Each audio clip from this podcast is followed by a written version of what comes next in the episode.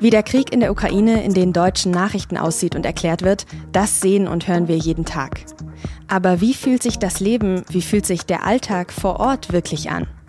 Darüber hat meine Kollegin Franziska von Malsen mit Sonja Zekri gesprochen, die aktuell für die SZ aus der Ukraine berichtet. Sie hören auf den Punkt, den Nachrichtenpodcast der Süddeutschen Zeitung. Mein Name ist Tami Holderried und ich freue mich, dass Sie zuhören. Vor bald fünf Wochen hat die russische Invasion in der Ukraine begonnen. Tausende Menschen haben seitdem ihr Leben verloren oder wurden verletzt. Ukrainische Soldaten und Zivilisten genauso wie russische Soldaten. 6,5 Millionen Menschen sind innerhalb der Ukraine auf der Flucht. Und mehr als 4 Millionen Ukrainerinnen und Ukrainer haben ihr Land mittlerweile verlassen. Am Montag haben sich in Istanbul Verhandler beider Seiten getroffen, um mögliche Wege zu einem Frieden oder zumindest einem Waffenstillstand auszuloten. Bei den Gesprächen hat Russland zugesagt, seine Kampfhandlungen zumindest bei und um die Städte Kiew und Tscherniew zurückzufahren. Und tatsächlich, in der Nacht auf Mittwoch ist es in Kiew eher ruhig geblieben. Im nahegelegenen Tscherniew würden die Kämpfe aber weitergehen, das sagt die ukrainische Seite. Das US-Verteidigungsministerium hält die Ankündigung von Russland sowieso nur für ein taktisches Manöver. Die Amerikaner warnen vor einer neuen russischen Militäroffensive in anderen Teilen des Landes. Ein Pentagon-Sprecher sagte, es sei bislang nur zu beobachten, dass sich eine sehr kleine Zahl russischer Truppen nördlich von Kiew von der ukrainischen Hauptstadt wegbewege. Aber welches Bild bietet sich im Moment im Zentrum von Kiew und womit rechnen die Ukrainerinnen und Ukrainer selbst? Darüber hat meine Kollegin Franziska von Malsen am Mittwochvormittag mit Sonja Zekri gesprochen, die gerade aus Kiew für die SZ berichtet. Frau Zekri, Sie sind ja mit unserem Kollegen Thomas Avenarius gerade zusammen in Kiew. Wie geht's Ihnen denn? Uns geht es gut hier in Kiew. Also Kiew ist ja nicht Mariupol oder Kharkiv oder eine dieser ganz furchtbar bombardierten und zerstörten Städte, sondern wir sind hier in der Innenstadt in einem Hotel. Vor der Stadt hört man natürlich Geschützlärm. Man kann das dann ganz gut unterscheiden in Outgoing, also Geschütze, die sozusagen die Ukraine abfeuern in Richtung der russischen Armee und ganz selten eben die, die sozusagen, wenn von der anderen Seite, von der russischen Seite eine Rakete einschlägt, das sind andere Geräusche. Und man hört aber eben auch regelmäßig Luftalarm, wo aber, das muss man auch ehrlich sagen, nicht alle Menschen tatsächlich in die Bunker gehen, sondern einige haben auch dann schon äh, sich irgendwie daran gewöhnt und, und gehen weiter über die Straße oder bleiben tatsächlich in äh, einem der wenigen geöffneten Cafés noch sitzen.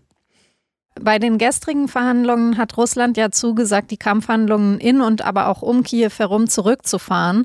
Und sowohl die ukrainischen als auch amerikanische Experten zweifeln eben daran. Worauf stellen sich denn die Menschen im Moment ein in Kiew und Umgebung?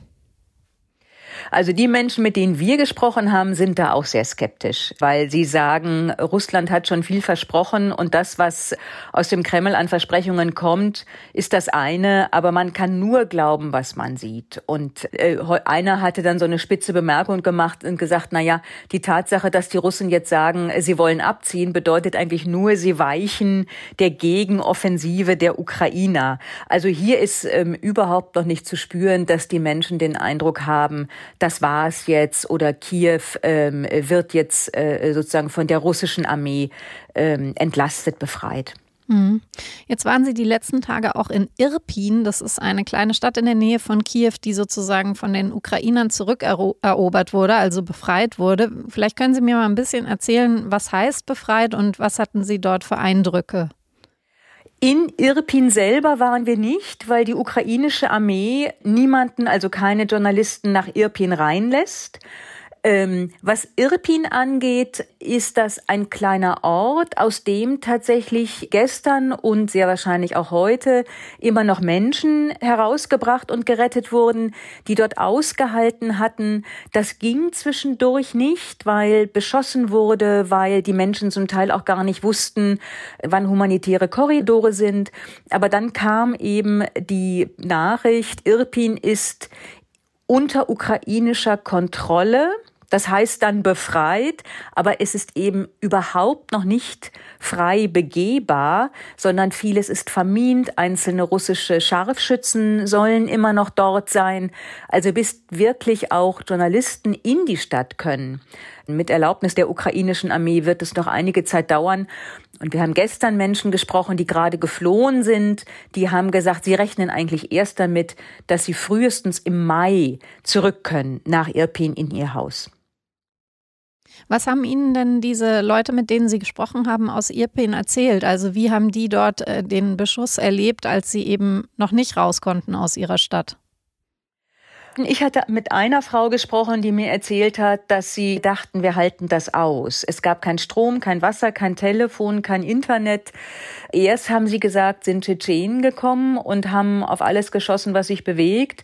Dann sind russische Truppen gekommen und haben zum Teil geplündert, zum Teil konnte man aber wohl mit denen auch ganz normal reden.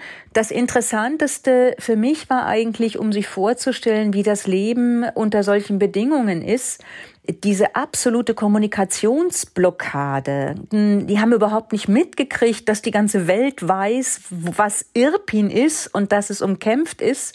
Und ein Mann hat uns erzählt, immer wenn eine Feuerpause war, hat er sich ins Auto gesetzt und das Autoradio angemacht und einen lokalen Sender gehört. Und darüber hat er dann erfahren, dass es eben humanitäre Korridore gibt und wo man dann fliehen könnte. Sie haben ja in einem Ihrer Texte auch geschrieben, es gibt auch die Angst vor ähm, also russischen Soldaten, die sozusagen die ukrainische Zivilbevölkerung unterwandern und äh, quasi sabotieren wollen. Beeinflusst das irgendwie den Zusammenhalt der Ukrainerinnen untereinander und Ukrainer? Es gibt eine ganz große Angst davor, gerade weil eben ähm, Ukrainer und Russen sich kulturell so nahe sind, dass es da so eine Möglichkeit gibt, einzusickern, dass Leute gekauft wurden.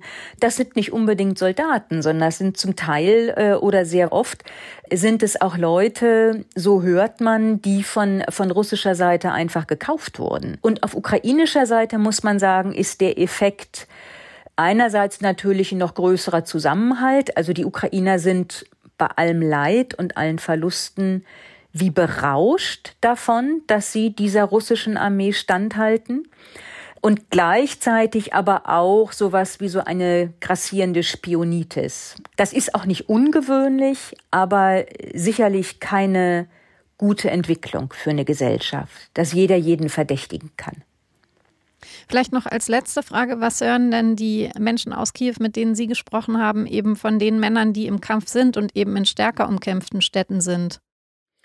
Also es ist eine große Welle des, des Patriotismus, des Zusammenhaltes. Äh, die Ukrainer sind begeistert auch von dem, wie sie der russischen Armee, diesem sogenannten großen Bruder, so hat Russland sich ja lange gesehen, standgehalten haben. Sie haben überhaupt keine Veranlassung aus ihrer Perspektive, irgendwelche Zugeständnisse zu machen. Also das muss man einfach im Kopf behalten, wenn man sich auch Verhandlungen anguckt. Also wenn man sich beispielsweise anschaut, wie die Verhandlungen von ukrainischer Seite auch gehen, dann muss man sich gleichzeitig ähm, klar machen, dass es auf ukrainischer Seite in der Bevölkerung von den Leuten, mit denen wir gesprochen haben, niemanden gibt, der auch nur entfernt sagt, ähm, wir müssen Zugeständnisse machen, damit die Kämpfe aufhören. Niemand. Also alle sind fest davon überzeugt, wir werden siegen, es wird lange dauern, es wird schmerzhaft sein, aber es schweißt uns zusammen. Das ist der Preis, den wir zahlen für unsere Wiedergeburt als Nation oder unsere Geburt als Nation. Und das Schlimmste, was Zelensky jetzt machen könnte, hat mir einer gesagt, auch politisch wäre, wenn er jetzt Russland Zugeständnisse machen würde und eventuell die Krim oder den Donbass oder sonst irgendeine von den umkämpften Städten abtreten würde. Das wäre sein politisches Ende. Also das muss man sich klar machen. Niemand, mit dem wir gesprochen haben, sieht irgendeine Veranlassung, jetzt klein beizugeben und jetzt zu kapitulieren oder einzulenken. Frau Zekri, vielen Dank für Ihre Eindrücke von vor Ort und dann ähm, wünsche ich Ihnen und den Ukrainerinnen und Ukrainern, dass es so ruhig bleibt. Das war meine Kollegin Franziska von Malsen im Gespräch mit Sonja Zekri. Und jetzt noch Nachrichten. Man nennt sie die Wirtschaftsweisen. Eine Gruppe von Wirtschaftsexpertinnen und Experten, die die Bundesregierung beraten. Und die haben jetzt ihre Prognose für das Wachstum der deutschen Wirtschaft angepasst. Aktuell erwarten die Experten nur noch 1,8 Prozent Wachstum. Im November hatten sie noch mit 4,6 Prozent gerechnet. Grund dafür ist der Krieg in der Ukraine. Monika Schnitzer, eine der Wirtschaftsweisen, sagt, die Lage sei außergewöhnlich ernst. Ein Interview mit ihr verlinke ich Ihnen in den Show Notes. Und noch eine weitere Prognose ist an diesem Mittwoch verkündet worden. Das Statistische Bundesamt schätzt, dass die Inflation im März 7,3 Prozent beträgt. Das ist der höchste Stand seit rund 40 Jahren. Schon seit dem Beginn des Ukraine-Kriegs gibt es die Befürchtung, dass Deutschland nicht mehr mit ausreichend Gas beliefert werden könnte. Jetzt hat Wirtschaftsminister Robert Habeck die Frühwarnstufe des sogenannten Notfallplans Gas ausgerufen. Erstmal aber nur zur Vorsorge. Die Versorgungssicherheit sei noch gewährleistet. Das hat Habeck am Mittwoch in Berlin betont. Beim Bundeswirtschaftsministerium wird jetzt ein Krisenstab zusammenkommen, der die Gasversorgung im Blick behalten soll. Gleichzeitig hat Habeck die Wirtschaft und auch alle privaten Verbraucher dazu aufgerufen, Gas und Energie zu sparen. Der Notfallplan enthält insgesamt drei Krisenstufen. Erst in der dritten Stufe greift der Staat in den Gasmarkt ein. Private Verbraucher wären dann besonders geschützt.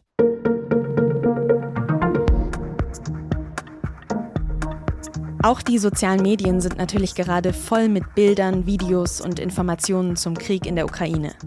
Dort findet man aber auch viele Falschinformationen, Gerüchte oder sogar Lügen.